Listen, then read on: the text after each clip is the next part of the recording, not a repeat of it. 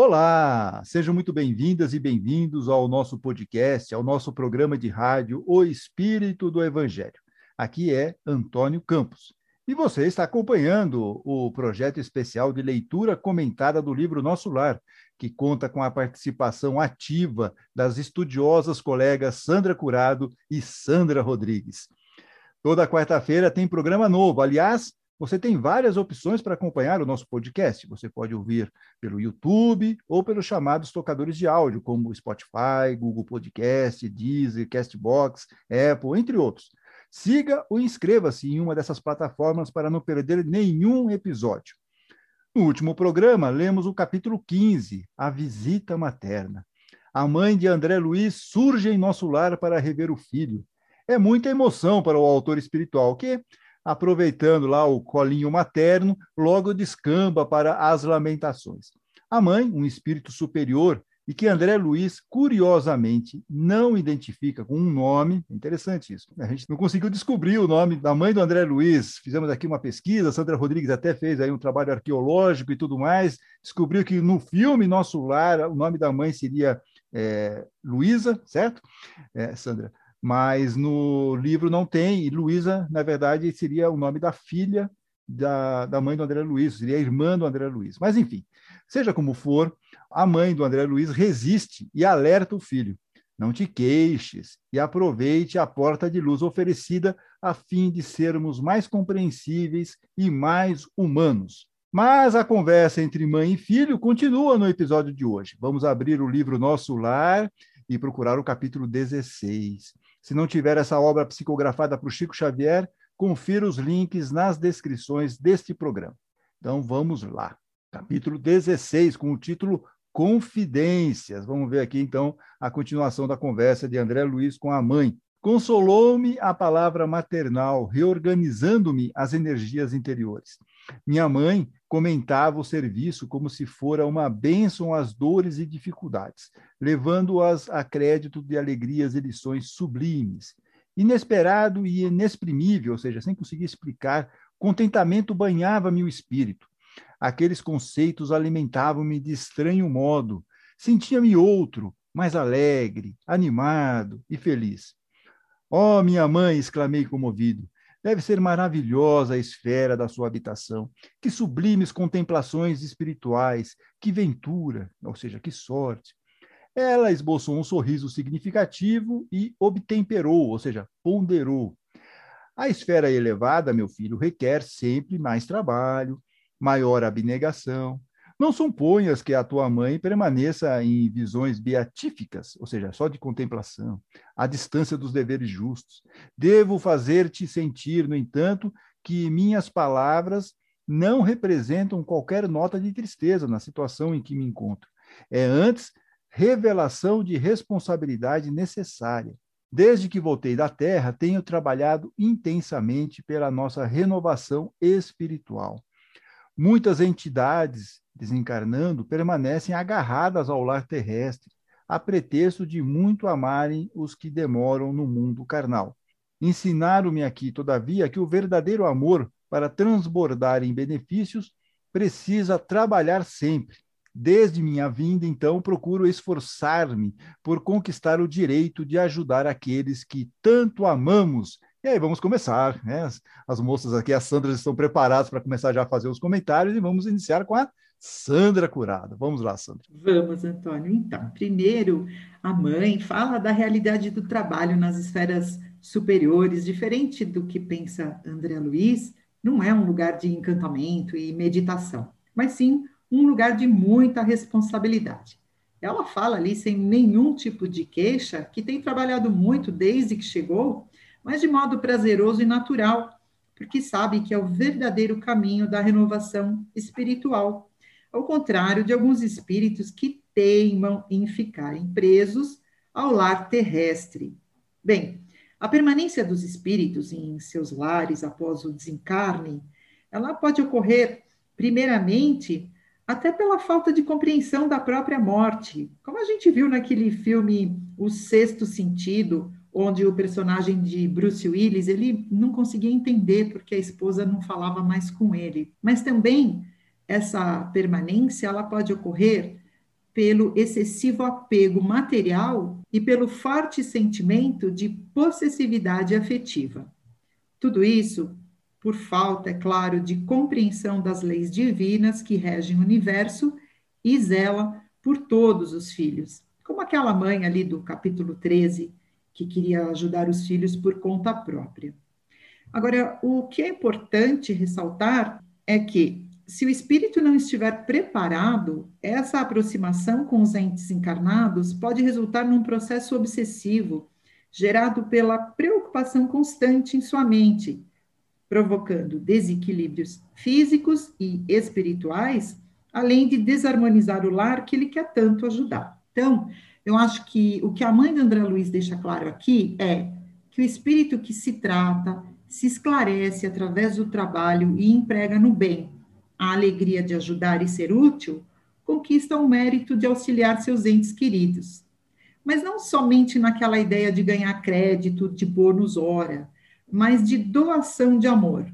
Como você mesmo disse, Antônio, no capítulo que foi apresentado o bônus hora, Seria mais essa ideia de doação de amor mesmo, você não acha? É, e de trabalho, né? Porque você mencionou a, a, essa conversa interessante que o Clarence teve com aquela senhora, ela queria ajudar a família, mas ela, ao mesmo tempo ela não queria saber de trabalhar, tudo ela reclamava, né? É, arranjava desculpa para não trabalhar, e, e aqui a gente vê pela descrição da mãe do André Luiz, que infelizmente não temos o nome dela, aliás, fica aqui até um convite para os nossos atentos ouvintes, se alguém descobrir o nome da mãe do André Luiz, por favor, nos envie uma mensagem, entendeu? Mas como a, a mãe do André Luiz diz, quer dizer, ela está lá trabalhando, ela está num plano superior, diz ela aqui, mas ela está trabalhando, está sempre em trabalho, e diferentemente daquela moça que está lá no nosso lar, que não queria trabalhar, mas ao mesmo tempo queria que o, o o Clarencio é, permitisse que ela fosse ajudar os filhos. Isso não ia dar certo. Né? Bem, voltamos aqui. É, então, depois de todo o esclarecimento da mãe do André Luiz, André Luiz pergunta: E meu pai? Perguntei: Onde está? Por que não veio com a senhora? Minha mãe estampou singular expressão no rosto e respondeu: Ah, teu pai, teu pai. Há 12 anos que está numa zona de trevas compactas no umbral. Na terra, sempre nos parecera fiel às tradições da família, arraigado ao cavalheirismo do alto comércio, provavelmente trabalhava com essa área de, de vendas, né?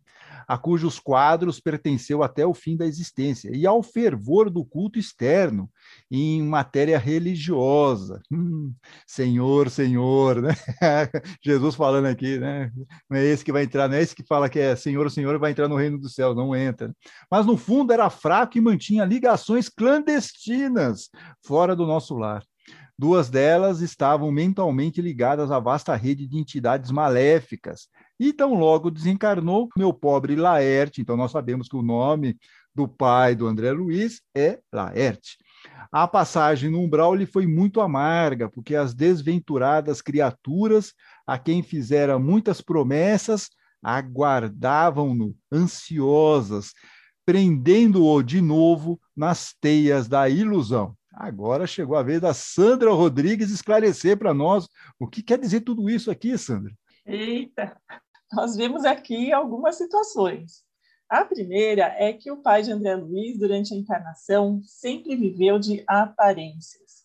Aparência de um homem correto, fiel à família, religioso, mas a realidade era bem diferente.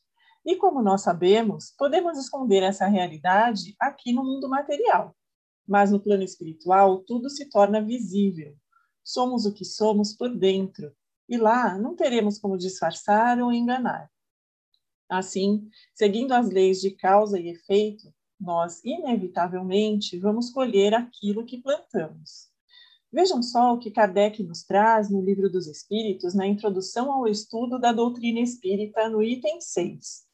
No mundo dos espíritos, onde nada fica escondido, o hipócrita será desmascarado e todas as suas ações vergonhosas serão descobertas. Uma outra situação é que ela comenta sobre um fervor do culto externo em matéria religiosa, como Antônio disse lá em cima, né? Senhor, Senhor. É, e a gente falou aqui do Senhor, Senhor, essa passagem ela está em Mateus, lá no Sermão da Montanha, está no capítulo 7, versículo 21. Ele fala o seguinte: Jesus fala o seguinte: nem todo aquele que me diz Senhor, Senhor entrará no reino dos céus, e sim aquele que faz a vontade do meu Pai que estás nos céus. Muitos vão me dizer naquele dia: Senhor, Senhor, não foi em teu nome que profetizamos, em teu nome que expulsamos demônios, em teu nome que fizemos tantos milagres? Então eu vou declarar a eles: Nunca conheci vocês. Afastem-se de mim, vocês que praticam a maldade. E uma das maldades é justamente essa: é só fazer a parte exterior, é só parecer que é bonzinho, como aconteceu aí com o pai do André Luiz. E nós vemos aqui que, independente da religião, não basta ir toda semana à igreja, ao templo ou à casa espírita. Não basta parecer um bom cristão, tem que ser, com sentimentos e principalmente atitudes. Ser cristão na prática. E, por fim, ela fala sobre as relações extraconjugais que ele mantinha e dá a entender que eram muitas porque ela diz que duas delas estavam ligadas a entidades maléficas e ficaram esperando o desencarne dele para cobrar todas as promessas que ele tinha feito. Vejam como temos que estar atentos às pessoas com as quais nos ligamos, até onde podem chegar as consequências dessas ligações. E voltando ao item 6 da introdução ao estudo da doutrina espírita no Livro dos Espíritos, Kardec diz que a presença inevitável e constante daqueles a quem procedemos mal é um dos castigos reservados a nós e que aquele que se deixa dominar pelas más paixões e coloca toda a sua alegria na satisfação dos apetites grosseiros se aproxima dos espíritos inferiores, deixando sobressair a sua natureza animal. Então nós vimos que a vida dele era totalmente desregrada, desequilibrada e baseada em mentiras e que não poderia ter outra consequência, senão passar uma longa temporada no umbral, de onde ele ainda não tinha força e nem moral para se desvencilhar dessa situação e nem desses espíritos que estavam ligados a ele. e, e é, chama muita atenção essa ideia aqui que ela coloca no final, que é essa ligação fluídica, que vai dar um trabalhão, que nós vamos ver lá no longínquo capítulo 46, Sacrifício de Mulher, que vai ter um novo reencontro aí da, da, mãe de André Luiz com André Luiz, e aí ela vai explicar que eles vão, ela tem uma estratégia lá para conseguir resolver a situação do pai e tal, mas também tem essa questão das duas moças que estão ligadas aí fluidicamente, desses dois espíritos, ao pai, e isso vai dar um trabalho, e nós vamos saber mais isso lá no capítulo 46. Bem, voltamos aqui. Continua a mãe é, descrevendo é, as questões envolvendo o marido dela, né, o Laerte, o pai do André Luiz. A princípio, ele quis reagir lá no plano espiritual, né, esforçando-se por encontrar-me, mas não pôde compreender que após a morte do corpo físico, a alma se encontra tal qual vive intrinsecamente, ou seja, inerente, que faz parte de algo. Laerte, portanto, não percebeu a minha presença espiritual, nem a assistência desvelada, ou seja, vigilante, cuidadosa, de outros amigos nossos, tendo gasto muitos anos a fingir viciar a visão espiritual, hum, restringir o padrão vibratório, e o resultado foi achar-se tão só na companhia das relações que cultivara irrefletidamente pela mente e pelo coração. Os princípios da família e o amor ao nosso nome ocuparam algum tempo o seu espírito. De algum modo lutou repelindo as tentações, mas caiu, afinal, novamente enheredado, ou seja, emaranhado, envolvido lá naquela confusão, na sombra, por falta de perseverança no bom e reto pensamento. Aí vem então com o André Luiz. Muitíssimo impressionado, perguntei: Não há, porém, meios de subtraí-lo, ou seja, tirá-lo a tais abjeções, ou seja, degradações, indignidades. E é uma dúvida que muitos de nós temos quando estamos iniciando no espiritismo, né? Puxa, mas como é assim? Não dá para resolver isso rápido? Né? Precisamos, tem que ter um processo tudo lento, longo, muitas vezes difícil. Né? Não dá para resolver isso de um jeito fácil. Então, essa é a pergunta que nós normalmente temos quando começamos aí no Espiritismo, começamos a entender, principalmente os casos de obsessão. E, aí, e o André Luiz faz essa pergunta para a mãe, que vai responder: Ah, meu filho, elucidou, explicou a palavra materna. Eu o visito frequentemente. Ele, porém, não me percebe. Seu potencial vibratório é ainda muito baixo. Tento atraí-lo ao bom caminho pela inspiração, mas apenas consigo arrancar-lhe algumas lágrimas de arrependimento de quando em quando, sem obter resoluções sérias. As infelizes das quais se tornou prisioneiro retiram-no as minhas sugestões. Venho trabalhando intensamente, anos a fio. Solicitei o amparo de amigos em cinco núcleos diversos de atividades espirituais mais elevadas, inclusive aqui em nosso lar. Certa vez, Clarencio quase conseguiu atraí-lo ao Ministério da Regeneração, mas debalde, inutilmente. Não é possível acender luz em candeia sem óleo e sem pavio. Nós vamos saber daqui a pouquinho o que quer dizer isso. Precisamos da adesão mental de Laerte para conseguir levantá-lo e abrir-lhe a visão espiritual.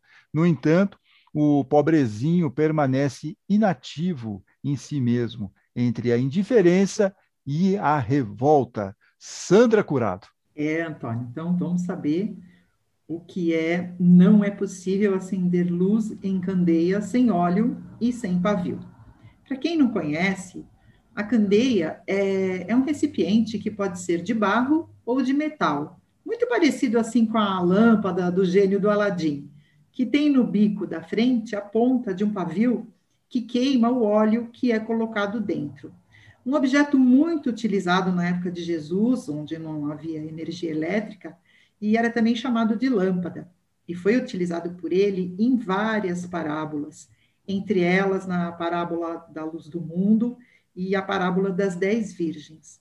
Então, aqui a gente tem esse simbolismo para explicar que, assim como a luz da candeia só é possível se ela estiver abastecida de óleo e com o pavio untado e retorcido da maneira certa, assim também é a nossa luz espiritual que só é possível brilhar pela elevação interior através da nossa vontade própria. Então, assim, numa analogia bem simples, a candeia seria o nosso corpo, o vão dela é o nosso interior, o óleo seria a nossa moral elevada e o pavio seria a nossa determinação e perseverança no bem para poder manter essa chama acesa. Agora, voltando ali para o caso de Laerte, o pai de André Luiz, como ele ainda tinha a mente vinculada aos erros cometidos e aos prazeres carnais, para poder ser ajudado, ele precisaria desejar muito sair daquele condicionamento, assim como aconteceu com André Luiz quando estava ali no umbral e, e rogou por ajuda mas com o padrão vibratório tão baixo, ele permanece estacionado nas más influências e mal se dá conta do esforço da mãe de André Luiz e também dos espíritos benfeitores, e, entre eles o próprio Clarencio, que, que tentou ajudar. Então, ora faltava o óleo, ora faltava o pavio. Bem, como já dissemos várias vezes, essa é a consequência para aquele que não aproveita a vida material para investir na reforma íntima para manter acesa a sua candeia, perseverando no esforço da transformação. Como diria Jesus em Lucas, capítulo 12, versículo 35, estejam prontos para servir e conservem acesas as candeias. Fica a dica aqui para nós. É, e essa parábola das dez virgens é, é só está em Mateus, lá no capítulo 25, e aqui vamos aproveitar e fazer o comercial, afinal de contas, né? É, quem quiser saber um pouco mais sobre essa parábola, tem no próprio YouTube, no nosso canal no YouTube, tem a parte das aulas. Nós estamos fazendo um curso sobre parábolas, e uma das últimas aí é a parábola das dez virgens. Então fica aí a dica para quem quiser saber um pouquinho mais sobre isso. É, tem do servo vigilante também. Então está lá nessa mesma aula, parábola das dez virgens. Muito bem, comercial feito. Vamos aqui voltar ao livro Nosso Lar. Depois de longa pausa, suspirou, continuando. Talvez não saibas ainda que tuas irmãs, Clara e Priscila, vivem hoje igualmente no umbral, agarradas à crosta da terra. Sou compelida, estimulada a atender às necessidades de todos. Meu único auxílio direto repousava na cooperação afetuosa de tua irmã Luísa, aquela que partiu quando eras pequenino. Luísa esperou-me aqui muitos anos. Foi meu braço forte nos trabalhos ásperos de amparo à família terrena. Ultimamente, contudo, depois de lutar corajosa a meu lado em benefício de teu pai, de ti, das irmãs, Tão grande é a perturbação dos nossos familiares, ainda na Terra, que voltou a semana passada, a fim de reencarnar entre eles, num gesto heróico de sublime renúncia. Espero, pois, que te restabeleças breve, para que possamos desdobrar atividades no bem. E aqui, aqui tem um, um aviso no roteiro, parada, para que a Sandra Rodrigues fale algo. Vamos lá, Sandra, porque depois ela quer falar mais um pouquinho, mas vamos em duas partes aqui. Vamos lá, Sandra. É isso. Nossa, poxa vida. Quase a família toda foi para o umbral. E aqui fica evidente o estágio espiritual mais elevado da mãe de André Luiz, que não mede esforços para ajudar os seus entes queridos. Mas nós não podemos esquecer que ela também é ainda um espírito em evolução e que, como nós vimos no capítulo anterior, reconhece a sua parcela de responsabilidade nas falhas dos filhos. Lembram que ela disse? Na posição de mãe terrestre, nem sempre consegui orientar-te como convinha. Também eu trabalho reajustando o coração. Mas e o pai? Com suas atitudes, também não teve responsabilidade nisso tudo? Não podemos esquecer que quando as pessoas adotam posturas equivocadas na área do sexo, elas não estão sozinhas. Se sintonizam com a espiritualidade inferior que esteja na mesma frequência vibratória. Há um processo obsessivo. E isso é muito prejudicial, porque essas energias negativas acabam contaminando todo o ambiente. Mas será que nós podemos culpar os outros pelos nossos fracassos? Nosso pai, nossa mãe ou quem quer que seja os pais são responsáveis pelos filhos quando pequenos, a instruí-los para o caminho do bem. Mas depois, cada um tem seu livre-arbítrio. Cada um é responsável pela sua jornada evolutiva. Não dá para terceirizar. É um trabalho pessoal e intransferível. E como eu já disse em algum capítulo anterior, a maçaneta da nossa evolução é pelo lado de dentro. Ninguém pode abrir por nós. Só nós mesmos podemos decidir abrir ou não abrir. E por fim, ela fala que está trabalhando praticamente sozinha para atender às necessidades de todos os familiares e que aguarda que o André se restabeleça logo para poder ajudá-la. E sobre essa ajuda dos espíritos familiares, no Evangelho segundo o Espiritismo, capítulo 28, item 11, Kardec nos diz que além do nosso anjo guardião, nosso mentor, temos espíritos protetores, que podem ser amigos, parentes ou até pessoas que não conhecemos na existência atual é uma legião de espíritos que estão sempre ao nosso lado, tentando nos auxiliar. É, tentando, é, tentando, não é uma coisa que é uma garantia, até porque nós vimos aqui que a mãe do André Luiz, que era um ser espiritualmente elevado, três filhos dela, André Luiz e duas filhas, foram para o umbral.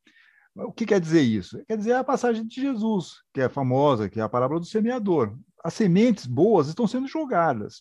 Aí cada um pega a semente ou não pega a semente. A semente pode cair lá num terreno pedregoso, não vai dar em nada, pode cair no meio de um espinho, também não vai dar em nada, tem que cair em solo fértil. Então, ainda, como a Sandra Rodrigues disse, depende de cada um, depende da evolução de cada um. A mãe fez o que pôde. É, normalmente a gente imagina que tenha feito. Óbvio, ninguém é perfeito. Quando está encarnado, tem uma série de outras perturbações aí em volta, mas ela tentou. Só que não adianta, se a pessoa não está preparada, não vai dar certo. Então, acho que isso também serve muito para nós. Será que nós estamos preparados? Como que está o nosso terreno na nossa consciência? Tá, tá, é um terreno fértil para sermos, recebemos essa semeadura, seja do Evangelho, seja daí da doutrina espírita? Questões. Mas voltemos aqui. A mãe fez lá toda uma, uma explicação e o André Luiz mostra como ele estava. Né? Assombravam-me as informações referentes a meu pai, que espécie de lutas seriam as dele? Não parecia sincero praticante dos preceitos religiosos? Não comungava todos os domingos? Enlevado, encantado com a dedicação maternal, perguntei: A senhora, entretanto, auxilia o papai, não obstante, ou seja, apesar da ligação dele com essas mulheres infames? Aí a mãe fala, né? Não as classifiques assim, ponderou minha mãe. Dize antes, meu filho, nossas irmãs doentes, ignorantes ou infelizes. São filhas de nosso Pai, igualmente. Não tenho feito, é, Pai aqui, Deus, né?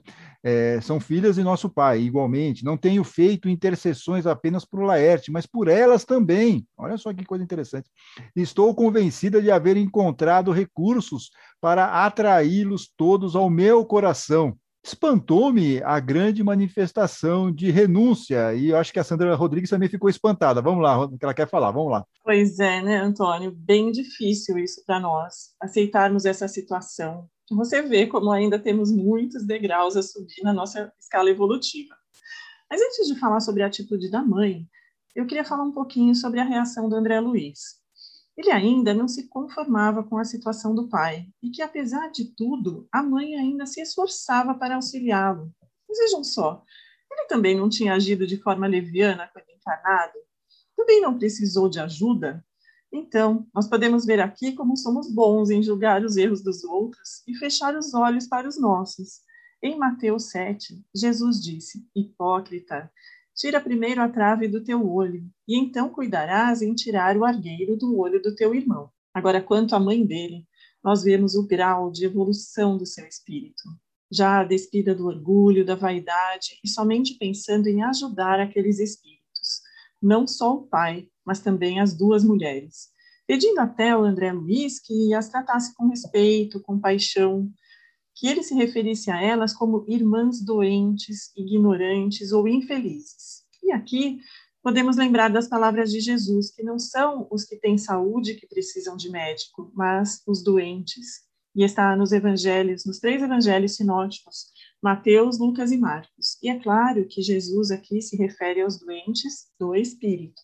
E sobre essa atitude da mãe dele, nós que somos espíritas, sabemos que a doutrina não incentiva um ato equivocado, mas também não julga quem o comete.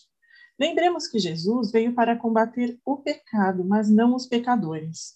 E a mãe dele trabalhava, se esforçava para trazer aqueles espíritos à luz. Realmente um exemplo de abnegação e renúncia que muitos de nós aqui, assim como André Luiz, ainda nem sejamos capazes de compreender tamanha resiliência, tamanha renúncia, tamanho amor. É, tamanha resiliência.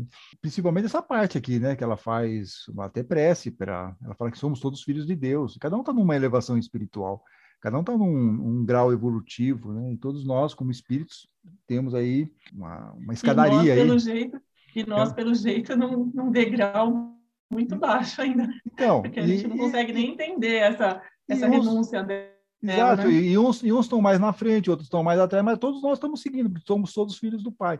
E essa colocação que ela fez aqui é bacana, né? Porque ela também está orando pelas, pelas aquelas duas pessoas, aqueles dois espíritos que são pouco, tem pouca é, elevação moral, e ela está lá fazendo também por elas, para também elas conseguirem encontrar um caminho, um caminho bom, assim como ela está fazendo também pelo ex-marido dela lá, o Laerte. É, é bacana isso. Bem, voltamos aqui. Então, o André Luiz está falando que espantou-me a grande manifestação de renúncia da mãe, né? Pensei subitamente em minha família direta, senti o velho apego à esposa e aos filhos queridos, perante Clarencio e Lísias, deliberava, ou seja, refletia sempre recalcar, reprimir sentimentos e calar indagações. Mas o olhar materno encorajava-me. Alguma coisa me fazia sentir que minha mãe não se demoraria muito tempo a meu lado. Aproveitando o minuto que corria célere, rápido, interroguei. A senhora, que tem acompanhado o papai devotadamente, nada poderá informar relativamente a Zélia e às crianças? Aguardo ansioso o instante de voltar a casa, a fim de auxiliá-los. Oh, minhas imensas saudades devem ser igualmente compartilhadas por eles. Como deve sofrer a minha desventurada, ou seja, minha infeliz esposa, com esta separação. Minha mãe esboçou um sorriso triste e acrescentou: Tenho visitado meus netos periodicamente, vão bem. e não falou mais nada, gente. E depois de meditar alguns instantes, acentuou: não deves, porém, inquietar-te, agitar-se com o problema de auxílio à família. Prepara-te, em primeiro lugar, para que sejamos bem-sucedidos.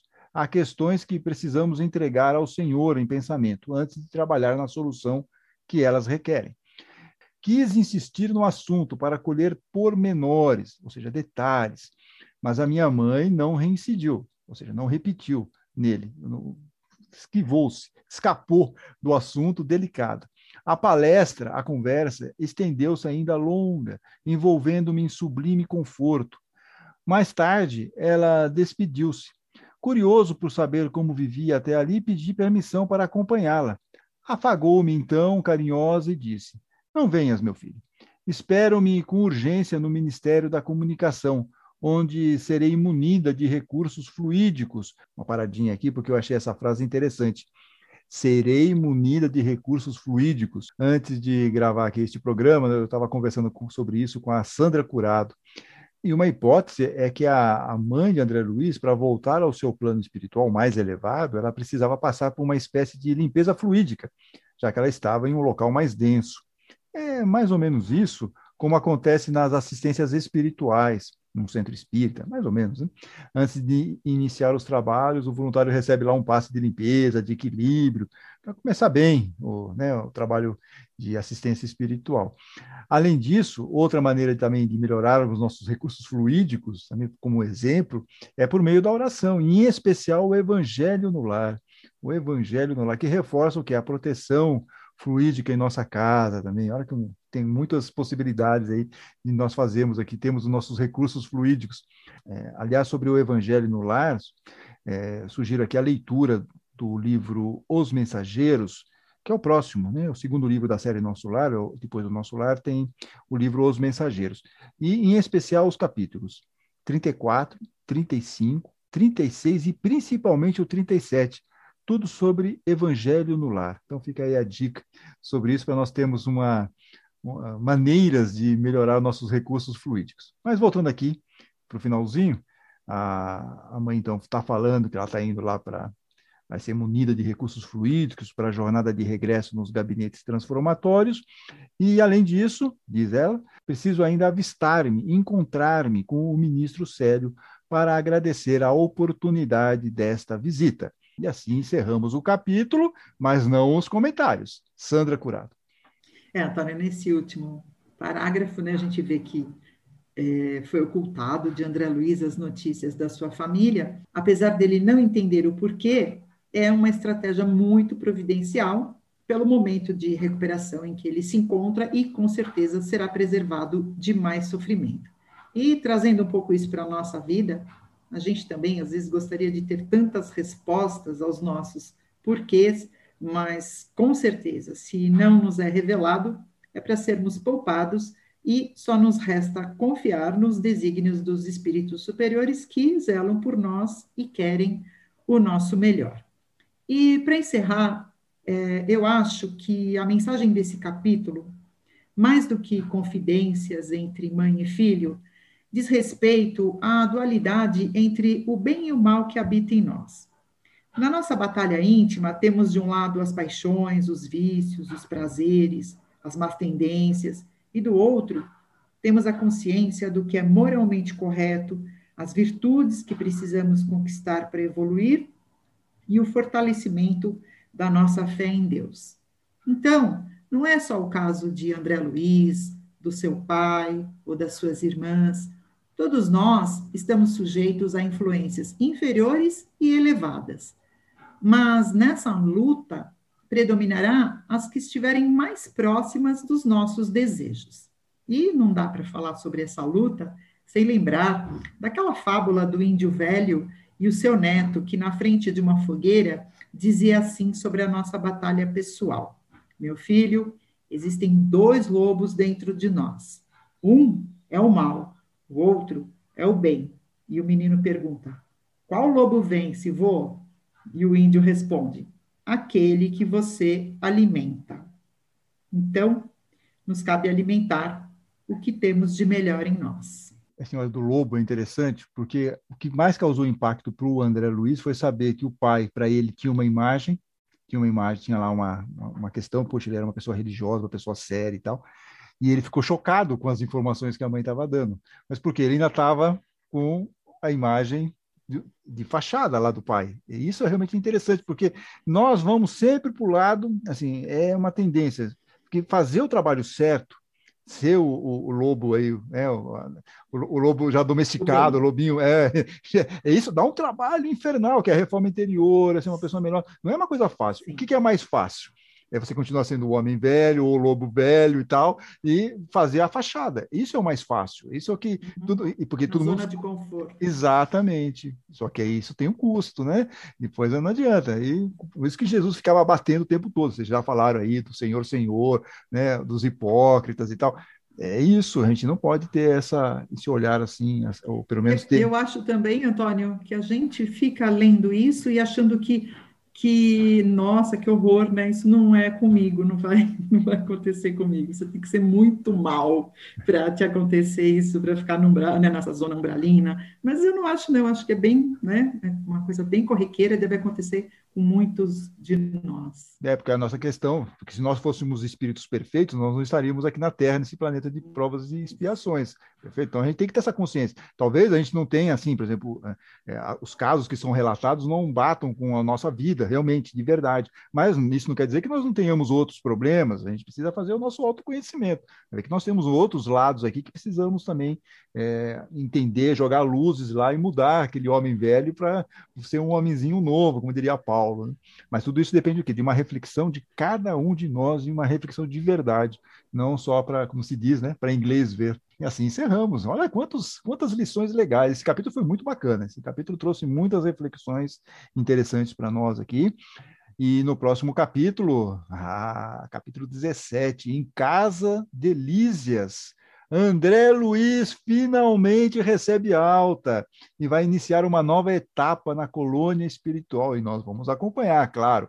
E para começar, ele vai morar com a família de Lísias. Novas experiências aí com o André Luiz, então que nós vamos ver no próximo capítulo, na próxima quarta-feira. Bom, finalizamos o capítulo 16 e agora estamos prontos para dar um oi para as nossas queridas ouvintes e estimados ouvintes que enviaram mensagens pelas redes sociais de O Espírito do Evangelho e que também curtem e compartilham as nossas postagens. Sandra Curado, qual o seu destaque? É, Antônio, muitas mensagens lá no nosso canal no YouTube. A Edi Sentim está gostando dos comentários, segundo ela, bem esclarecedores. A Edi destacou principalmente o capítulo 14, Elucidações de Clarencio, ela diz: Vimos nesse capítulo que o orgulho e a vaidade não têm lugar no plano espiritual elevado. Exatamente, de precisamos estar sempre vigilantes para frear o orgulho e a vaidade. É, um esforço necessário, sem dúvida, se nós queremos alcançar uma elevação espiritual. Bom, eu vou destacar aqui a mensagem da Zuleika Arvati. Ela disse que no episódio 15, ela recebeu dois puxões de orelha. Um pelo cuidado e não exagerar no amor proteção da mãe. Amor proteção é ela que colocou lá, né? Amor proteção da mãe aos filhos. Isso realmente pegou em muitas mães. E o segundo puxão de orelha, segundo a Zuleika, foi que ela está deixando acumular os episódios do podcast como eu avisei na semana passada. Depois, para conseguir tempo para colocar em dia os capítulos, vai ser complicado. Mas, Zuleika, espero que os puxões de orelha não afastem você do programa. É porque realmente é muito chato. Você está ouvindo o programa e só vem puxão de orelha, a pessoa desiste de ficar ouvindo. Então, seguimos juntos aí, mas com amor e carinho. Sandra Curado, é, vamos lá. É verdade, Antônio. Aliás, quem parece ter colocado em dia a audição dos episódios foi a ouvinte Cristina Costa, que deixou comentários em dois capítulos. No episódio 12, o Umbral, ela disse: mantra, reforma íntima já. E no episódio 13, no gabinete do ministro, a Cristina comentou: vivendo e aprendendo a lidar com a ansiedade. Todos nós também, viu, Cris? É, e nesse capítulo o André Luiz estava bem ansioso, vocês se lembram, para conversar com Clarencio, ele também estava querendo conseguir uma aprovação para trabalhar em nosso lar. Né? Então, por isso que ele estava bem ansioso e por isso que a Cris fez esse comentário. Realmente, todos nós temos que trabalhar essa questão da ansiedade. Eu ainda tenho uma pendência de resposta que comentei no episódio passado, lá do ouvinte Ayrton Carvalho, sobre como reconhecer uma boa comunicação mediúnica principalmente em romances mediúnicos. Como nós já estouramos o tempo, falamos muito aqui nesse capítulo 16, mas na semana que vem nós voltamos a esse assunto, eu prometo. E você aí não deixe de enviar suas mensagens nas redes sociais de O Espírito do Evangelho. Estamos no Facebook, Instagram, Twitter e YouTube. Até a próxima quarta-feira. Fiquem bem, fiquem com Deus.